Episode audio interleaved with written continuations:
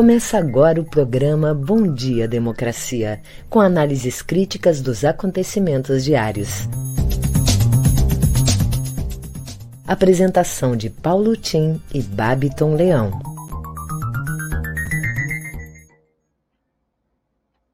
Bom dia, democracia!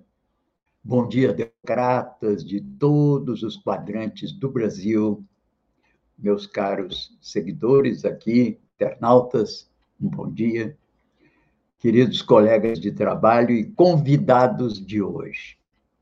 Bom, sextamos, né? E véspera de carnaval. Aliás, muita gente hoje já vai na sexta, já vai caindo na folia, né? Queremos aproveitar duas advertências, né? Primeiro, Cuidado com as aglomerações e o excesso de bebida no carnaval.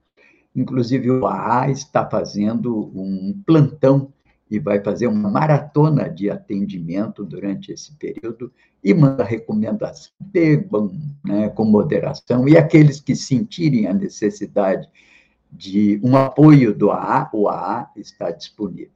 A segunda, cuidar né, com a aglomeração. A situação do Covid já está mais, digamos assim, mais amena, mas todo cuidado ainda é pouco, né?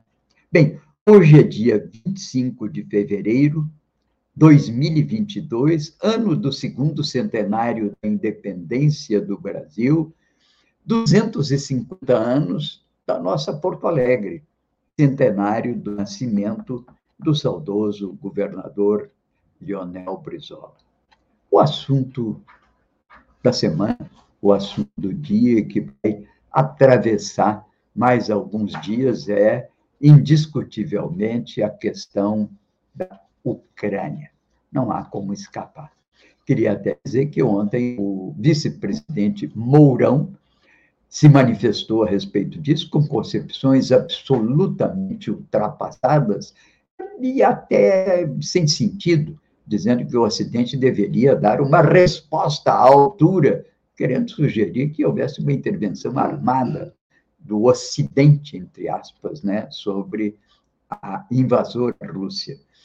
O presidente Bolsonaro, aliás, o desautorizou e corretamente colocou a sua posição em consonância com a nota do Itamaraty, que é uma nota dentro das tradições da política externa brasileira de defesa da paz e promoção do diálogo.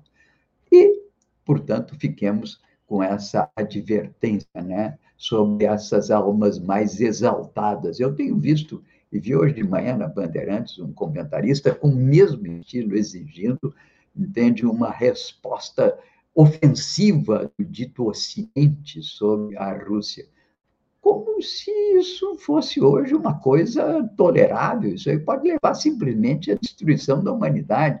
Se condenamos a Rússia pelo excesso de força na sua invasão à Ucrânia, agora vamos é, responder com excesso de força do dito Ocidente, se é que o Ocidente tem condições hoje de responder à emergência de um polo, que é um polo econômico, bélico, e que tem um peso grande no concerto das nações.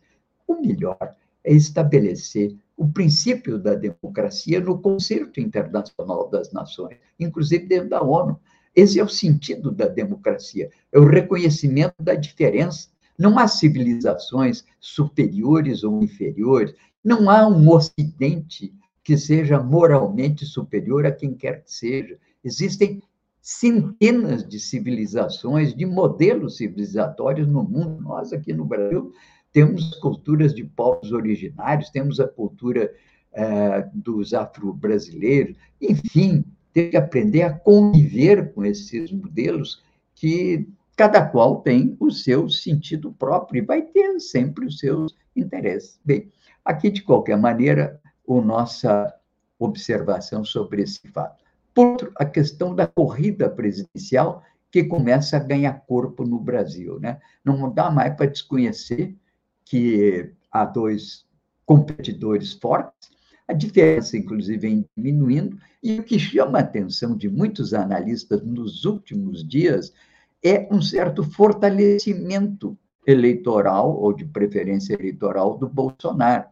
E já começa a se admitir, vários analistas, que ele, tendo mudado o seu estilo e o seu discurso, até em mercê do deslocamento para o centrão, medidas, inclusive, populistas, mas que são do interesse popular, ele vem recuperando um pouco da sua capacidade de resistir. E vários autores chegam a dizer que ele tem condições de chegar ao segundo turno.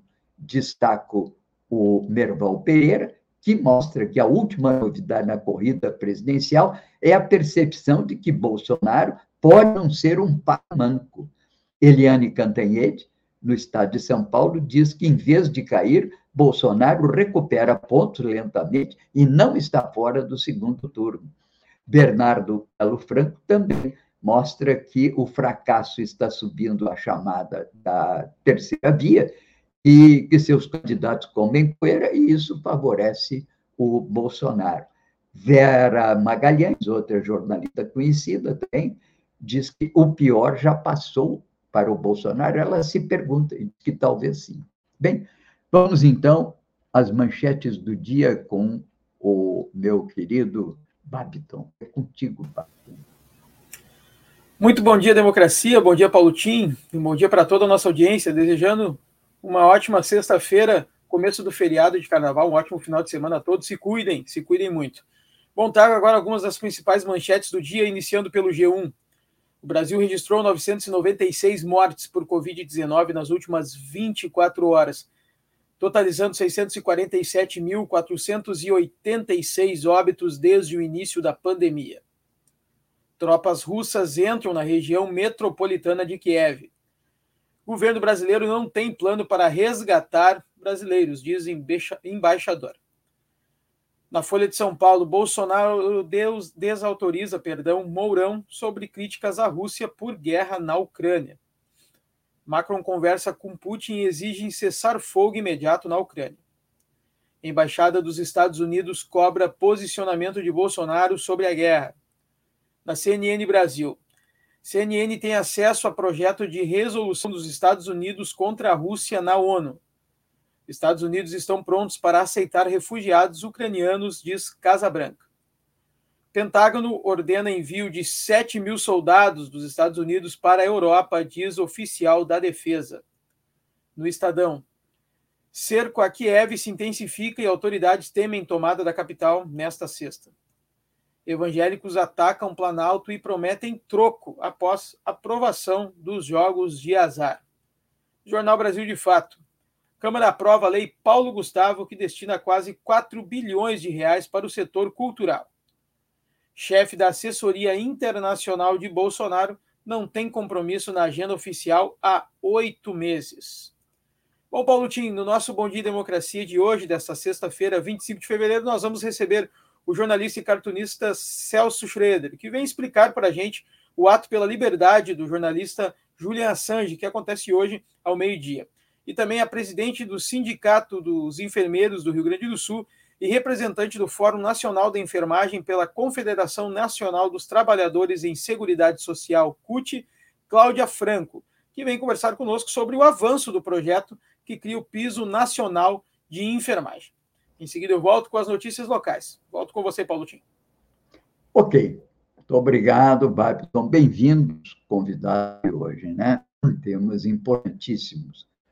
Essa defesa do Julian Assange e também a questão do piso dos enfermeiros. Bem, como fazemos aqui diariamente, estamos abrindo Bom Dia Democracia, um programa do Comitê em Defesa da Democracia, através da rede Estação Democracia, e que tem o apoio da Central Única dos Trabalhadores do Rio Grande do Sul, a Durg Sindical e Cressol.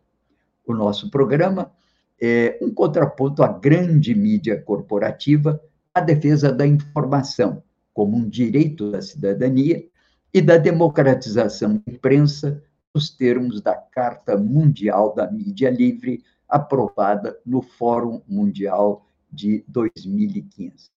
Eu sou Paulo Tim e registro os temas aqui tratados com respectivos links no meu Facebook, que ficam também registrados na correspondente newsletter que enviamos a todos os interessados, começando pelos nossos membros do Comitê em Defesa da Democracia. Bem, chama a atenção também que estamos praticamente no dia de carnaval. Hoje muita gente já vai cair na folia à noite, né? E isso vai até terça-feira. Na quarta-feira estaremos de volta. Nesses dias de carnaval, seremos naturalmente obrigados a fazer um repouso, entende? Em decorrência fato de que a nossa equipe aqui toda estará, entende? Folheando no carnaval, né? O Babton, o Gilmar, soube que até o nosso querido coordenador do comitê, que é o Benedito Tadeu César já está lá, entende, no Espírito Santo e pensa passar o carnaval até na Bahia. Bom carnaval para todos vocês, lembrando que só estaremos de volta na quarta-feira, né? Bem, aqui queria destacar dentre as notícias, já cujas manchetes nos trouxe aqui o Babiton, alguma matéria que é interessante. Primeiro, né? o, o, assunto internacional, que é, naturalmente, a preocupação de todo mundo hoje. Né? O presidente Zelensky da Ucrânia diz aqui a Ucrânia foi deixada sozinha e eu estou abandonado.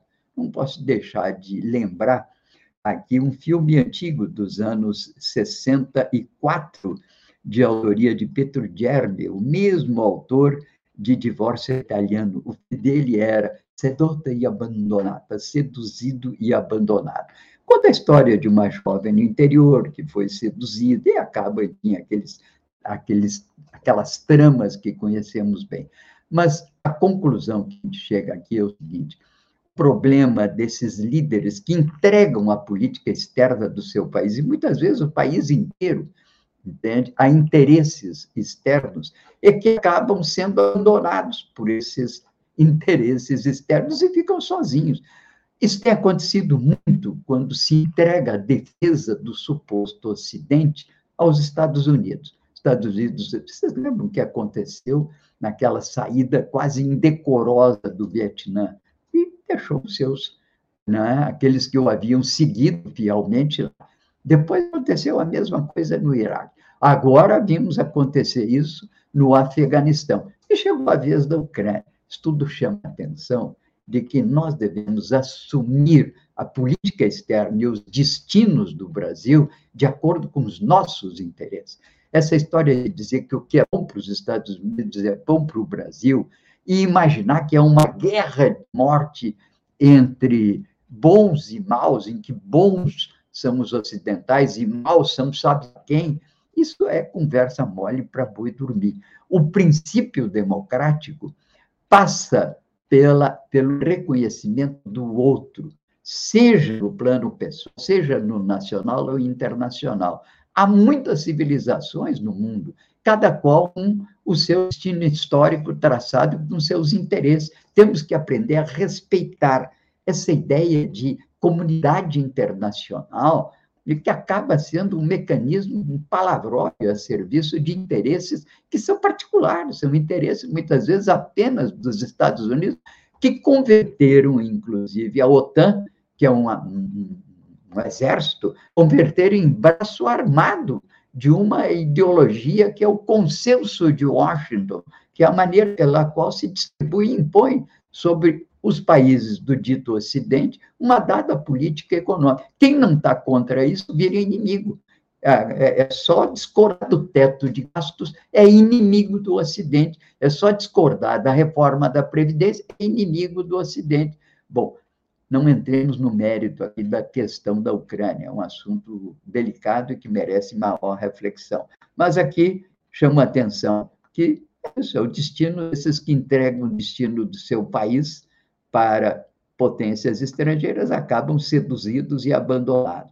Destaco aqui a capa de O Globo. Rússia invade Ucrânia, Biden vê guerra, entre aspas, e promete resposta, com sanções que a Rússia vai tirar de letra. 100 mil ucranianos fugiram do país em meio ao avanço das tropas russas para cercar Kiev. Aqui uma advertência. Provavelmente não será uma guerra prolongada de grande destruição. Não tem nada a ver com bombardeios feitos, por exemplo, seja bombardeios de Hitler sobre Londres, seja bombardeios dos Estados Unidos sobre o Vietnã. Essa é uma provavelmente cirúrgica de interesse da Rússia, em que vai levar, sim, a colocação lá de um governo que seja afinado com os interesses, porque ele acha que aquilo é área de influência. Mas não vai ser uma guerra com destruição. Portanto, é bom brasileiros que estão lá esperem um pouco até que as coisas se acalmem. Capa do Estado de São Paulo, Rússia ataca por mar, terra e ar para formar, tomar a Ucrânia. Capa da Folha de São Paulo, Putin ataca a Ucrânia e deflagra maior ação da Europa depois da Segunda Guerra. Tenho minhas dúvidas. As guerras, quando da, do esfacelamento da Iugoslávia, foram muito sangrentas também, inclusive com a intervenção da OTAN. Podcast do Café da Manhã trata desse assunto internacional. Por que Putin contrariou previsões e decidiu invadir a Ucrânia? É o assunto ainda do dia. Bem, vamos então agora ao Boletim Coronavírus com o professor Sotero. Bem-vindo, professor.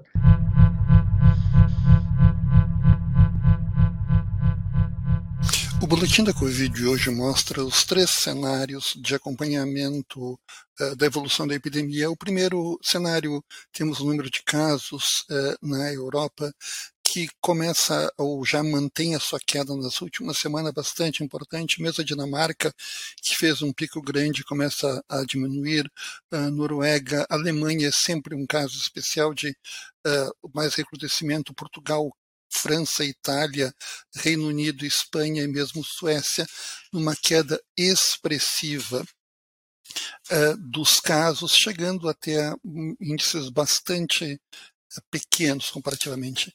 A mortalidade, apesar de muito menor do que nos picos anteriores, já começa a diminuir em alguns países, como no Reino Unido uh, e na França, Portugal, Itália, e começa, continua crescendo, principalmente na Dinamarca, onde o número de casos foi maior. Então, como essa queda é muito abrupta e muito rápida, os casos uh, de óbito ocorrerão nas próximas semanas. O cenário do uh, leste europeu também tem mostrado uma queda expressiva do número de casos. Geórgia, que fez um número importante de casos, aqui comparado com a França, que é o nosso país de referência, a Croácia, aqui Reino Unido como referência, Uh, Bulgária e Bósnia, que foram países que em dado momento tiveram muitos uh, casos, mostram uma diminuição expressiva destes casos. No entanto, os óbitos nesses países já começam a diminuir, mas as taxas gerais são muito mais altas do que no resto, mais do que o dobro do que no resto uh, dos países da Europa. Isso provavelmente muito afetado pelas baixas taxas de vacinação nesses países. Na América Latina, temos uma diminuição também bastante significativa do número de casos, sendo aqui a França como referência, mas Chile já começa a diminuir, Uruguai fez um pico importante, cai rapidamente, Brasil cai um pouco mais lento, Argentina cai bem veloz, Peru e Paraguai também diminuindo bastante o número de casos e a mortalidade já bastante pequena, mas também com uma queda uh, já expressiva. Nenhum desses países, uh, com exceção do Chile, que é um caso sempre diferente na América Latina, ele demora mais até responder às taxas uh, de mortalidade. Mas, de forma geral, para os países examinados, o cenário pode ser considerado bastante otimista para as próximas semanas e, se não, próximos meses. Esse foi o boletim da Covid de hoje.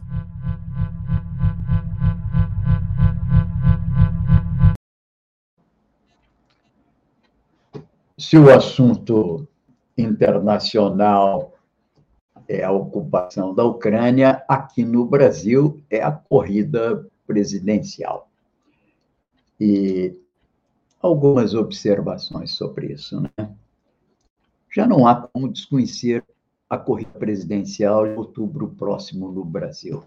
O próprio presidente Bolsonaro é um pouco responsável por isso, fez que sempre se comportou eleitoralmente no governo, muitas vezes dando a impressão de ser oposição a ele mesmo.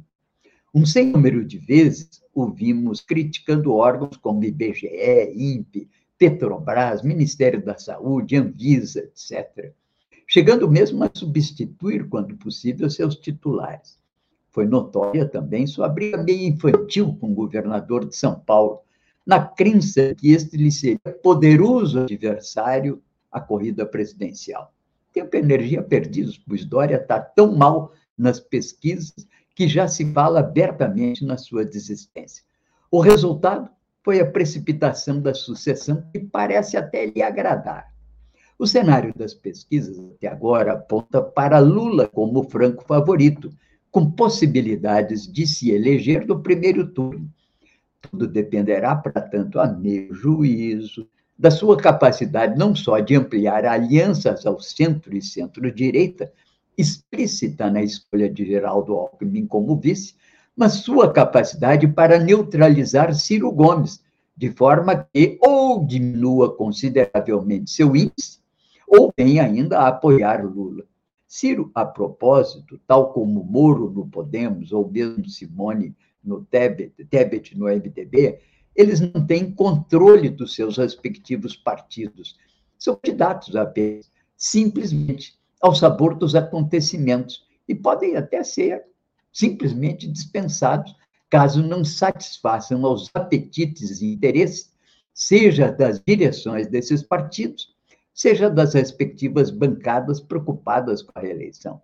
A verdade, enfim, é que a proclamada terceira via parece não decolar, e isso está fortalecendo Bolsonaro.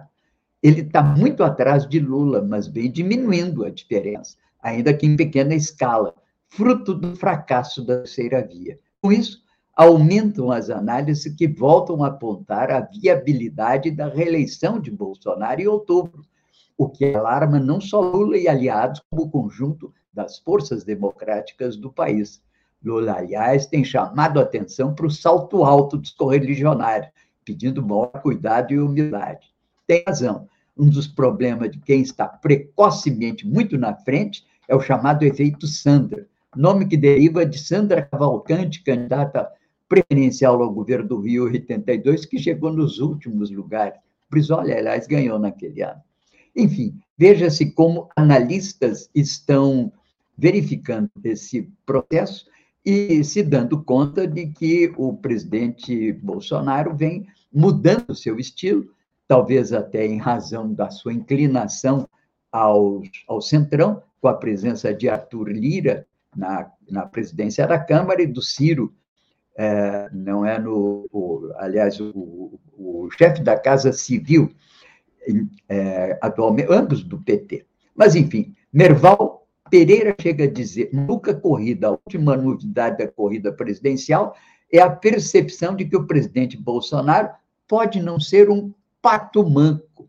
Eliane Cantanhede chama atenção também no estado de São Paulo, que em vez de cair, Bolsonaro recupera pontos lenta, lentamente e não está fora do segundo turno.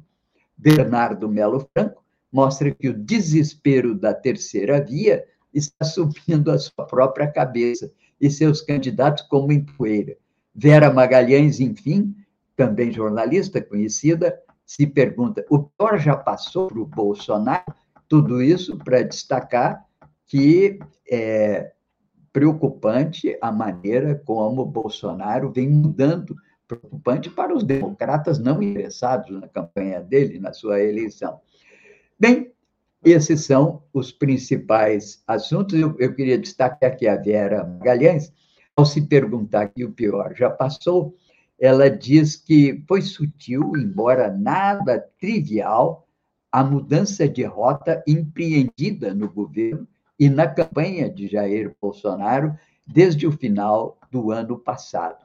É um conjunto de análises feitas por jornalistas reconhecidos, de longa experiência, que acompanham esse processo todo, né, de eleitoral e que estão naturalmente preocupados com o que possa vir a acontecer caso Bolsonaro chegue ao segundo turno, e nós já vimos o que aconteceu em 2018. A dita centro-direita, que vive falando em terceira via, pode novamente, até em razão da campanha provavelmente sórdida que acompanhar, acompanhará esse segundo turno e que voltará com todo aquele turbilhão né, de denúncias e lava-jatos e mensalões, poderá via levar novamente a um impasse nacional, conduzindo o Bolsonaro para essa situação que nós não gostaríamos que acontecesse. Bem, queria destacar que uma onda de protestos pela libertação de Julian Assange chega a seis capitais brasileiras hoje, sexta-feira. Aliás, tínhamos chamado a atenção disso ontem. O dia, hoje, dia 25 de fevereiro, é o Dia Internacional pela Liberdade do fundador do Wikileaks, que terá mobilização em consulados e embaixadas. Isso é importante, uma observação sobre isso, porque a gente fala muito em mídia independente, né? Eu leio, inclusive, tenho visto muito certas propagandas e, e publicidades ligadas às grandes mídias corporativas e insistem na sua versão independente dos fatos. Claro, não vamos querer voltar a um período que aqui em Porto Alegre foi marcado pela chamada imprensa de opinião, nos primeiros anos República, ela dominou a imprensa em Porto Alegre, porque os jornais eram braços dos partidos políticos e que, naturalmente, situavam os problemas à luz da sua visão dos problemas. Aliás, foi o Correio do Povo que trouxe pela primeira vez uma expectativa de ter uma análise mais distante dos fatos. Ainda assim, isso é sempre o ideal o ideal que, claro, os mais é, profissionais procuram levar as últimas consequências. Mas é um processo muito difícil. Como, por exemplo, analisar com absoluta isenção essa situação que hoje nós estamos vivendo na Ucrânia? Ontem, por exemplo, eu assisti às entrevistas ao 247 do Pepe Escobar, um jornalista, sim, que é o jornalista conhecido internacionalmente crítico às políticas ocidentais. E o que ele fala do que é a Ucrânia, olha, Deus me livre, entende? Ele chega a dizer que, como resultado dessa ocupação é, da Ucrânia, hoje os russos têm listas de nazifascistas ligadas ao movimento da direita internacional, da internacional de direita, e que os levarão a julgamento em Moscou, num tribunal supostamente internacional. Ou seja, é muito difícil dizer que se é totalmente isento. Mas tudo isso, enfim, em razão dessa vida presidencial que nós estamos vivendo, e que, claro, alguns se posicionam é, até criticamente ao presidente Bolsonaro, mas a gente sabe que na última eleição eles fecharam né, é, os olhos e apoiaram de braços abertos, inclusive o Dória, o Leite, grande parte da imprensa nacional, depois se finge de desentendido. Né? Bem, vamos então ao Babiton para que ele nos traga as notícias locais. Babiton. Vamos lá, Paulotinho, trazendo as notícias locais do matinal. Estiagem pode provocar queda recorde de 8% no PIB gaúcho. Uma fila de carretas em uma linha reta de Porto Alegre a Belém do Pará não seria suficiente para acomodar toda a perda de grãos estimadas, estimada perdão, para esta safra por causa da estiagem. Estudo da Federação da Agricultura do Rio Grande do Sul, a FARSUL, apresentado ontem, indica um prejuízo superior a 14 milhões de toneladas de grãos em razão da falta de chuva em um tombo de 31 bilhões de reais nas lavouras. Para piorar, o impacto nas outras cadeias produtivas e em impostos pode chegar a 115,7 bilhões de reais, segundo a entidade, o que representa uma queda recorde de 8% no PIB do Rio Grande do Sul. O setor produtivo e gestores públicos estimam um aporte de 5,7 bilhões de reais para socorrer os produtores, cerca de 0,1% do orçamento federal. Eleitorado feminino em 2022 será o maior do Rio Grande do Sul. No ano em que se completam nove décadas do voto feminino no Brasil, o Rio Grande do Sul vai contar com 4,429 milhões de eleitoras, um aumento de 69% em relação às 2,616 milhões do pleito de 1988, o primeiro após a redemocratização. É o maior número já registrado no Estado, segundo o Tribunal Superior Eleitoral. Apesar do avanço no eleitorado, a representatividade nos cargos de poder ainda é um desafio a ser superado. A lei das eleições prevê que 30% das candidaturas de um partido ou coligação devem ser compostas por mulheres, e ainda que a meta seja cumprida, na prática, há casos de candidatas laranjas. Um outro problema não superado é o fato de as urnas não refletirem essa proporção aqui no Estado.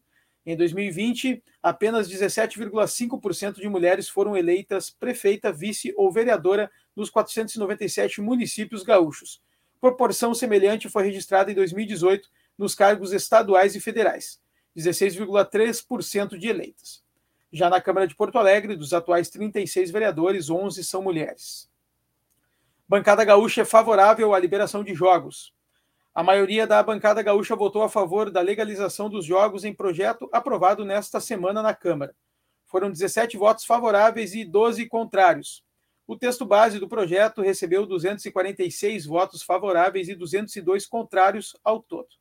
Na prática, a matéria revoga uma lei de 1946 que proíbe a exploração de jogos de azar em todo o território nacional, além de dispositivos da lei de contravenções penais que estabelecem penas para ambas as práticas.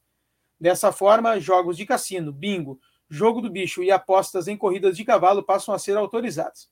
O presidente Jair Bolsonaro afirmou que irá vetar o projeto. Bom, agora eu quero chamar o primeiro convidado do Bom Dia Democracia de hoje, o jornalista Celso Schroeder. Bom dia, Celso, seja bem-vindo ao nosso programa. Bom dia, bom dia, bom dia para vocês. O Celso vem conversar conosco sobre o ato pela liberdade do jornalista Julian Assange, que acontece hoje, né, Celso? Pode explicar um pouco para a nossa audiência o que aconteceu, fazer um, num curto tempo que a gente tem aqui, mas para a gente ficar por dentro de todo esse ato? Vamos ver se eu consigo. Claro, sem dúvida nenhuma. Hoje, hoje acontece uma importante manifestação necessária, global, e aqui no Rio Grande do Sul, a, a partir do, do, movimento sindical do, e do movimento popular democrático, em defesa deste jornalista, em defesa desse, desse ex-jovem, agora já um homem é, de meia idade quase, e que teve a coragem de enfrentar uma estrutura de comunicação global atrelada aos interesses mais escondidos, mais sombrios eh, dessa última década. Eu, eu, o Julian Assange, através do seu site, que consegue, que começa a mostrar para o mundo os interesses concretos, reais, que parecia ficção científica, que parecia, eh, enfim, é, situação de filme de espionagem e que, na verdade, constituía um controle, constitui um controle sobre uh, os indivíduos em, em termos globais. Né? É, ele faz essa denúncia é, da, da, da, instrumentalização e da espionagem global é, no seu, no seu no, no Wikileaks, que era no seu site, e isso se transforma numa importante referência eh, global e permite reação, eh, eh, enfim, da cidadania, dos movimentos sociais e uma preocupação e a percepção de o quanto que nós estamos submetidos a essas grandes organizações, primeiro de inteligência e depois tecnológicas, entre aspas, de comunicação. Né? essa denúncia o coloca como suspeito e, na verdade, como acusado, inclusive, de espionagem, coloca a sua vida em, em, perigo, ele precisa fugir, se refugiar, e hoje é um homem refugiado com a saúde em perigo, né? ou seja, é uma situação eh, constrangedora eh, para quem eh, aspira ou defende né, a liberdade de expressão e os direitos humanos. Aliás, é sobre esses dois aspectos que, que eu queria chamar a atenção. Né? Ou seja, nós precisamos reagir e fazer a defesa deste homem, dessa pessoa, deste, desse importante comunicador, desse importante jornalista, a partir de duas perspectivas, me parece. Uma é a dos direitos humanos. Efetivamente, a sua vida está uh, em perigo uh, do ponto de vista da saúde, ele está uh, confinado há muitos anos, né? ou seja, isso obviamente eh, eh, deteriora a sua saúde, então, dos pontos de vista de direitos humanos, é impensável, impossível nós permitirmos a continuidade, a continuidade dessa situação. E, inclusive, a, a possibilidade de, de, de, de, extradição dele de, eh, para os Estados Unidos, onde ele seria condenado como traidor por mostrar, por, por demonstrar, por, por trazer à luz essas informações importantíssimas, inclusive diz respeito ao Brasil. Né? Seja, uma das, das, das, denúncias que aparece revelou, naquele momento, a espionagem que era feita sobre a presidenta, a presidenta Dilma. Então, sob o ponto de vista dos direitos humanos, é decisiva a defesa do Julian Assange. E do ponto de vista da liberdade de expressão, ou seja, a sua condenação coloca em xeque é, o princípio basilar do, do, do jornalismo e da comunicação, que é de trazer para uh, à luz, como eu disse, o que é de interesse público. E não tem mais nada mais de interesse público nesse momento, que é uh, a, a, a, ação nefasta e, como eu disse, sombria, porque escondida né, nos, nos, nos subterrâneos uh, das tecnologias, a espionagem que é feita não só às instituições, às organizações, aos países, aos governos, uh, pelo próprio Estados Unidos, como aos indivíduos, né, a partir dessas plataformas que conseguem nos espionar inclusive os nossos gostos e interesses, antes, inclusive, de que nós possamos formulá-los. Né? Isso que parecia ficção científica, na verdade, hoje se apresenta como uma realidade ameaçadora para a liberdade em termos globais. As eleições no Brasil eh, demonstraram isso, né? ou seja, o quanto que uh, o controle sobre determinadas plataformas digitais pode determinar os rumos de, de, de governos e, e, a, e, a, ascensão eh, de espaços autoritários sobre a sociedade. Então, acho que essa ação, esse movimento, a partir dos movimentos sindicais, inclusive, é decisiva a participação nossa e a defesa deste eh, importante e corajoso uh, ser humano que quase que sozinho enfrenta as, os mais poderosos movimentos, forças globais do mundo, né? ou seja, as, as forças de, de segurança e inteligência e, e essas forças escondidas, subterrâneas, eh, dessa comunicação não pública, né, que ameaça toda a nossa liberdade. E acontece hoje ao meio-dia em frente ao consulado dos Estados Unidos, é isso?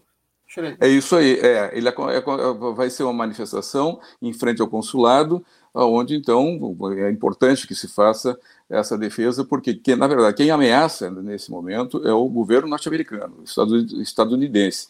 É esse governo que pede o seu, a, a sua extradição e o acusa de traição, é, coisa que nos Estados Unidos é grave. Né? É grave porque uhum. coloca é, ou coloca como inimigo de Estado. É, e é uma situação. Nós vimos, por exemplo, o que aconteceu em Guantánamo e, outras, outros locais. Os Estados Unidos não brincam quando entram nessa situação de, de ameaça ao seu território, supostamente, aqui alegadamente. Né? Portanto, é importantíssimo que se retire essa, essa condição e se permita é, que este que o Julian Assange tenha acesso é, a tratamento de saúde e principalmente a sua liberdade, né? Ou seja, ele é importante para, para a democracia mundial. Ele é importante porque ele é uma, uma, pessoa que, pelas suas informações, pelos seus contatos e pela, pela sua expertise, ele será fundamental se, se continuar fazendo isso que ele está fazendo, que, que, que, que, nos revelou e que nos permite ter acesso a, essa, a esse mundo é, que incide sobre o mundo real, é, mas que é absolutamente obscuro, que é absolutamente nas sombras. É, é preciso jogar luz sobre isso e, e o Julian Assange é, é decisivo a sua, a sua existência, a sua permanência é, como homem livre e como um cidadão saudável que tenha contato com a sua família, que tenha que possa se, se, se cuidar, que possa né, ter direito a uma, a uma vida plena como qualquer cidadão no mundo. Certo. Bom, quero agradecer aqui pessoalmente o Schroeder, que te, a gente teve alguns problemas técnicos, mas ele persistiu, yes. conseguiu entrar. Muito obrigado pela sua participação, pelo seu esclarecimento aqui deste ato que acontecerá hoje. Um ótimo dia e um bom final de semana. Obrigado, bom dia, bom trabalho para vocês. Muito obrigado. Paulo Tim, volto com você. Em seguida, eu volto aqui com a presidenta Cláudia Franco. Ok, muito obrigado, Bato. Obrigado, Schroeder. Importantíssima essa presença de todos aqueles que acompanham o drama a tragédia pessoal de um homem que está, inclusive, muito debilitado uma carta da mãe dele que mostra a situação de debilitamento dele, físico e até mental. Bem, queria destacar aqui ainda, do ponto de vista dos assuntos do dia, né, no jornal matinal, que trata da revitalização do quarto distrito e que depois do centro é o ponto de atenção da prefeitura nesses dias. O matinal acompanhou o debate público sobre o assunto na noite de ontem, no qual o executivo reconheceu que ainda não há definição sobre as realizações do chamado eixo social da área, no qual existem cooperativas e assentamentos. Destaca também o reflexo da estiagem no PIB gaúcho, entre outros assuntos relevantes. Importantíssimo, isso vamos falar mais aqui. E chama atenção para a revista Parêntese de amanhã, e, com mutirão de gente boa nessa matéria, nessas matérias da revista da Matinal amanhã. Entrevista apresenta Yasmin Ormarte, autora do novo folhetim Por Quem Esperamos a edição despede-se de Mauro Soares, ator gaúcho, que nos deixou ontem, com textos assinados pelo Leina e o Alabás. E também as crônicas de acontecimentos de longe, de perto e de muito perto. Bom, chama atenção também de leituras para esse período de carnaval. Bom, vamos então agora novamente ao Babiton para que chame a nossa segunda convid... nosso, a nossa segunda convidada do dia, não é? O... Vamos lá, Paulo Tim.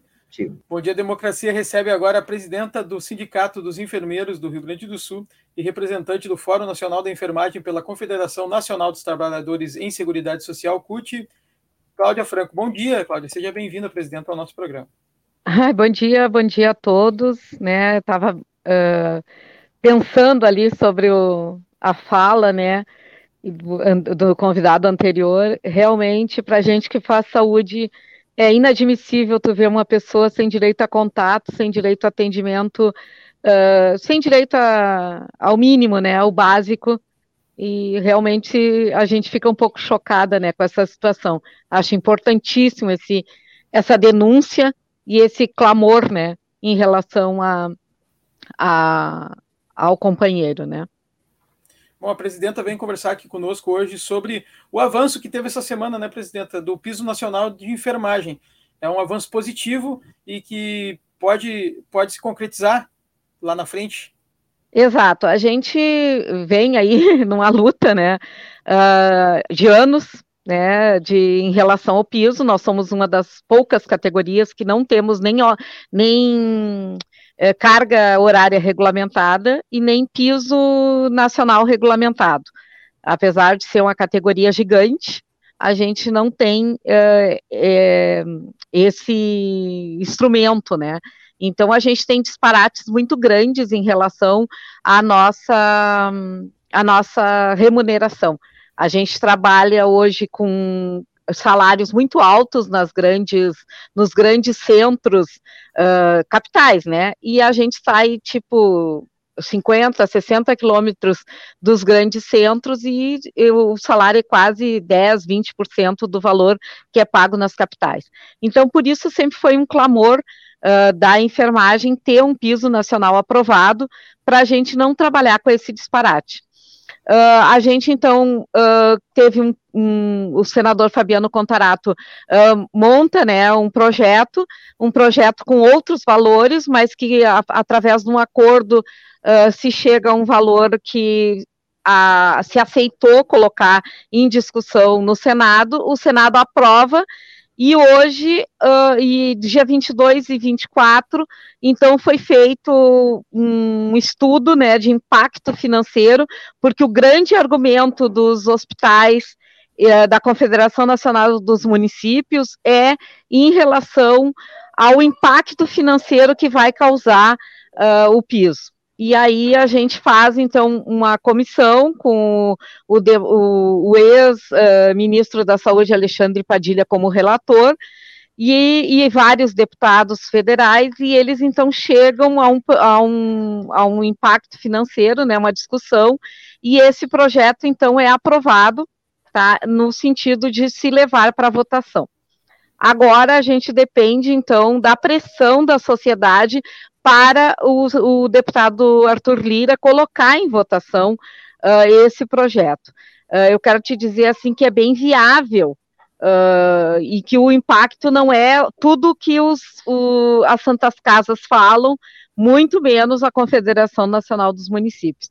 É um impacto que gira em torno de 10% né, do, dos, dos valores né, de, dos orçamentos e em torno de 0,01% dos servidores.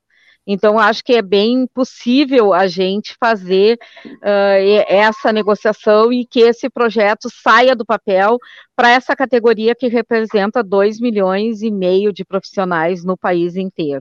Então, acho bem que acho que a gente tem que começar a pensar uh, nessa categoria que agora na pandemia mostrou a importância né, do nosso trabalho, um trabalho que, que ele, se, ele realiza independente do que nós ganhamos ou não, mas que para nós essa remuneração é importante, em função de que para a gente ter um ganho significativo e um ganho que nos faça ter uma vida digna, a gente precisa, às vezes, ter dois, três locais de trabalho, além da jornada dupla. O que, que eu quero te dizer assim?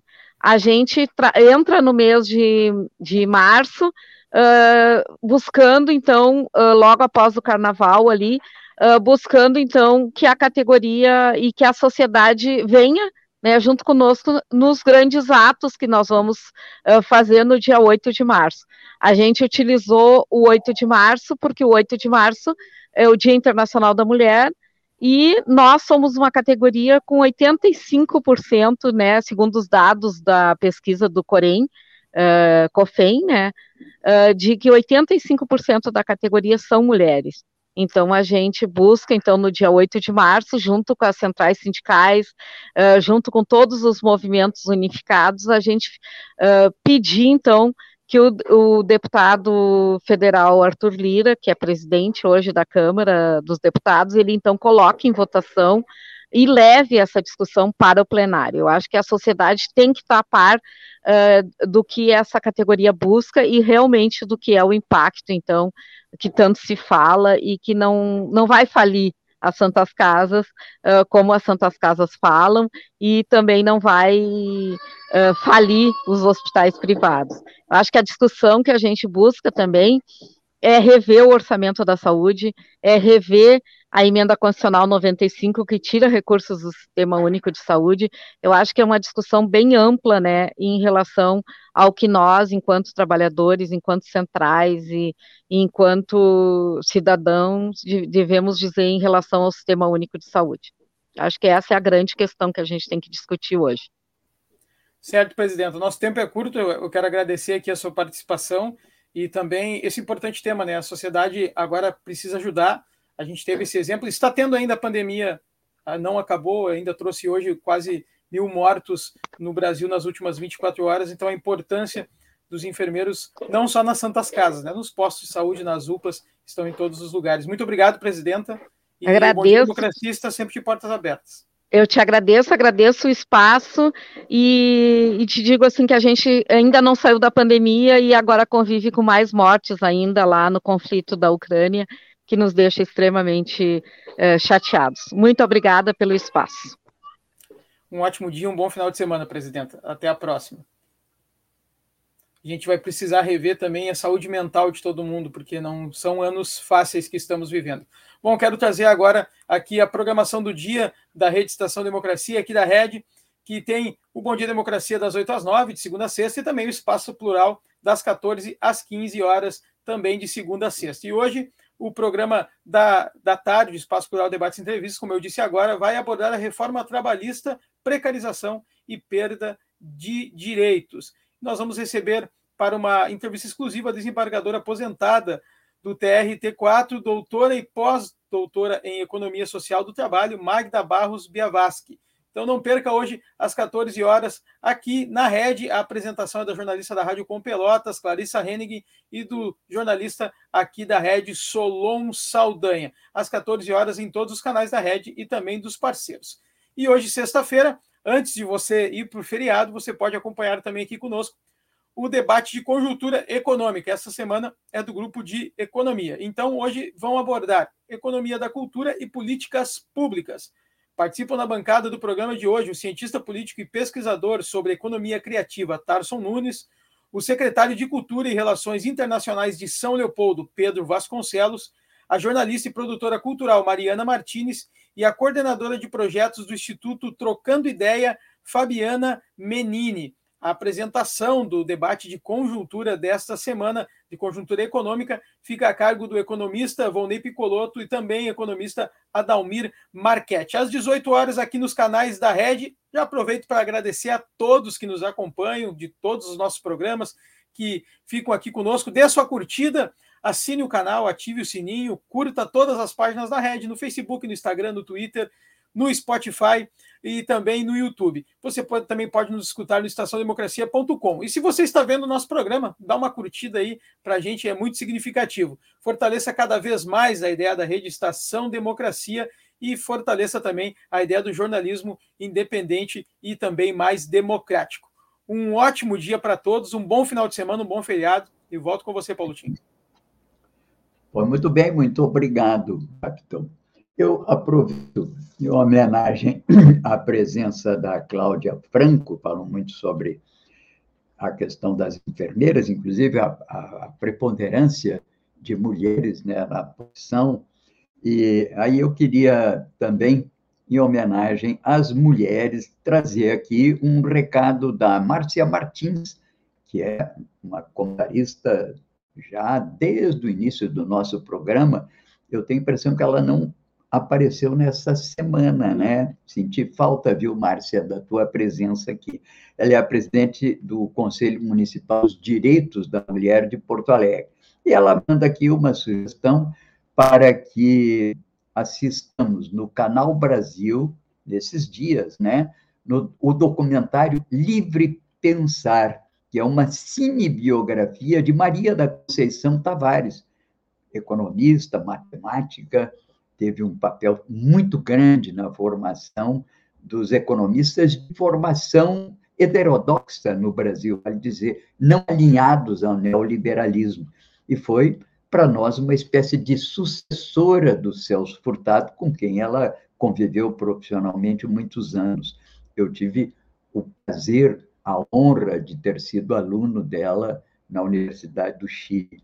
Bem, esse essa cinebiografia, dirigida por José Mariani, e ela irá ao ar no Canal Brasil, hoje, sexta-feira, dia 25, à tarde, 16 e 20. Então, não percam, é um programa fundamental para que entendamos o papel dessa brilhante economista no Brasil. Quem perder poderá assistir ainda na segunda-feira, dia 28, dia, não é? de grandes festejos de carnaval, mas às 11h40 no Canal Brasil você pode assistir um pouco no programa Livre Pensar essa história da Maria da Conceição Tavares, sugestão da Márcia Martins, presidente do Conselho Municipal dos Direitos da Mulher. E ela aproveita de quebra, e se você quer assistir também uma excelente palestra de uma mulher também de origem portuguesa, porque Conceição também era portuguesa, Judite Coesão.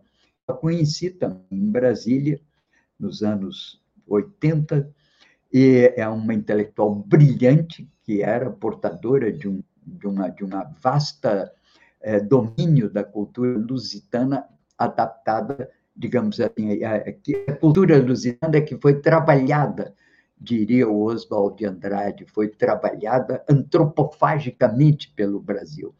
Então, essa conferência do Gedite Cortesão está na série Grandes Intérpretes do Brasil, que também é um documentário de 2001, de 20 minutos, e que fala do mundo português anterior à aventura do descobrimento, do significado profundo aos portugueses das viagens ao desconhecido, e da chegada às costas brasileiras com seus mistérios e maravilhas. É um documentário importantíssimo para a gente compreender essa percepção é, que tem uma pessoa que domina muito a cultura portuguesa e entendê-la na sua interação com o Brasil. Acho muito interessante porque ela valoriza o enriquecimento da cultura, que a cultura portuguesa lusitana, nessa passagem pelo Brasil, pela capacidade dos brasileiros de imporem aos fatos uma enorme criatividade na produção de mitos e na recuperação de lendas que compõem o imaginário da nossa cultura. E ela chega a dizer o seguinte: muitas vezes a gente pensa que o importante são os fatos na história dos povos, diz ela, o importante são os mitos, porque eles revelam a criatividade de um povo de imaginar o que possa ser sua cultura. É muito interessante essa reflexão, principalmente quando nós falamos em independência da imprensa em comportamentos nossos diante do mundo que nos cerca e, sobretudo, do grande acontecimento dessa semana, que é a ocupação da Ucrânia pela Rússia. E eu, para provocar, vou enviar a vocês hoje, como artigo do dia, uma entrevista com Pepe Escobar, com 247, e também um uma coluna dele que trata do mesmo assunto. Como eu já disse assim aqui, acho que é muito importante que, em primeiro lugar, a gente compreenda o que está acontecendo nesse evento. Uma guerra não é um acontecimento isolado, nem o produto, seja da loucura, seja, enfim, da sabedoria de alguém que a promove. Essa coisa de dizer que a guerra da Ucrânia é uma consequência do Putin, um ato sei lá que, do Putin, é uma maneira muito limitada de ver o que é um intricado processo que envolve as relações da Rússia com o mundo envolve, em última isso que se convencionou chamar, que eu acho inadequado, que é esse conceito, que é o conceito de a comunidade internacional. Não existe comunidade internacional, existem comunidades dentro do concerto mundial de vários povos e de várias nações e várias civilizações. Aliás, o Hunting, no seu famoso livro A Guerra de Civilizações, se não me engano, ele assinalava que tem pelo menos 17 civilizações. Eu acho que tem muito mais. Só que no Brasil nós temos várias civilizações aninhadas numa mesma experiência de tipo nacional, como, aliás, a Rússia. Quando a União Soviética foi formada, tinha mais de 100 nacionalidades.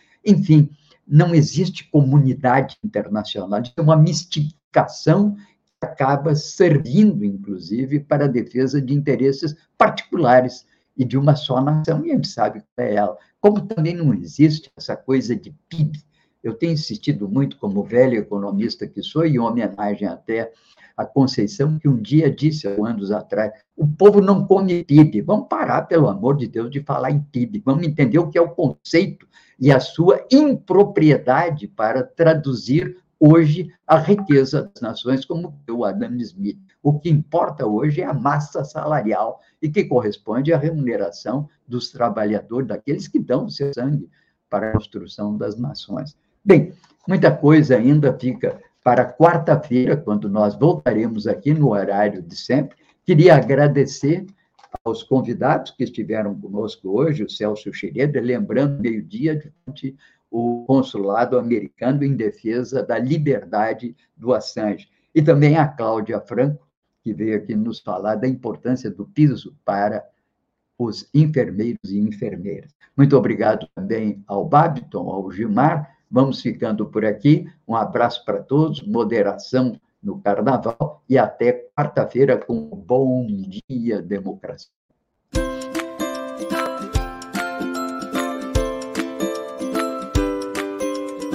Os adultos acham que sabem tudo. Mas quando o assunto é vacina, tem muita gente bobeando. Tem pais e mães que ficam com medo. E não estão vacinando seus filhos. Isso não pode, gente. Ela está salvando vidas. E agora, com a volta às aulas, a vacinação é muito importante para me proteger. Para proteger todo mundo que eu amo. A minha avó. Meu avô. Minha tia. Minha vizinha. Muita gente mesmo. Tá cheio de mentiras por aí e os adultos estão acreditando. Gente, é só pesquisar, procurar as fontes confiáveis. Ela é segura. Não é experimental. Ela funciona. Com todo mundo vacinado, as coisas vão melhorar. E a gente vai voltar a brincar, aprender e seguir com o nosso plano, que é fazer o mundo melhor. Portal da Vacina é o Brasil todo conectado para pôr um fim na pandemia.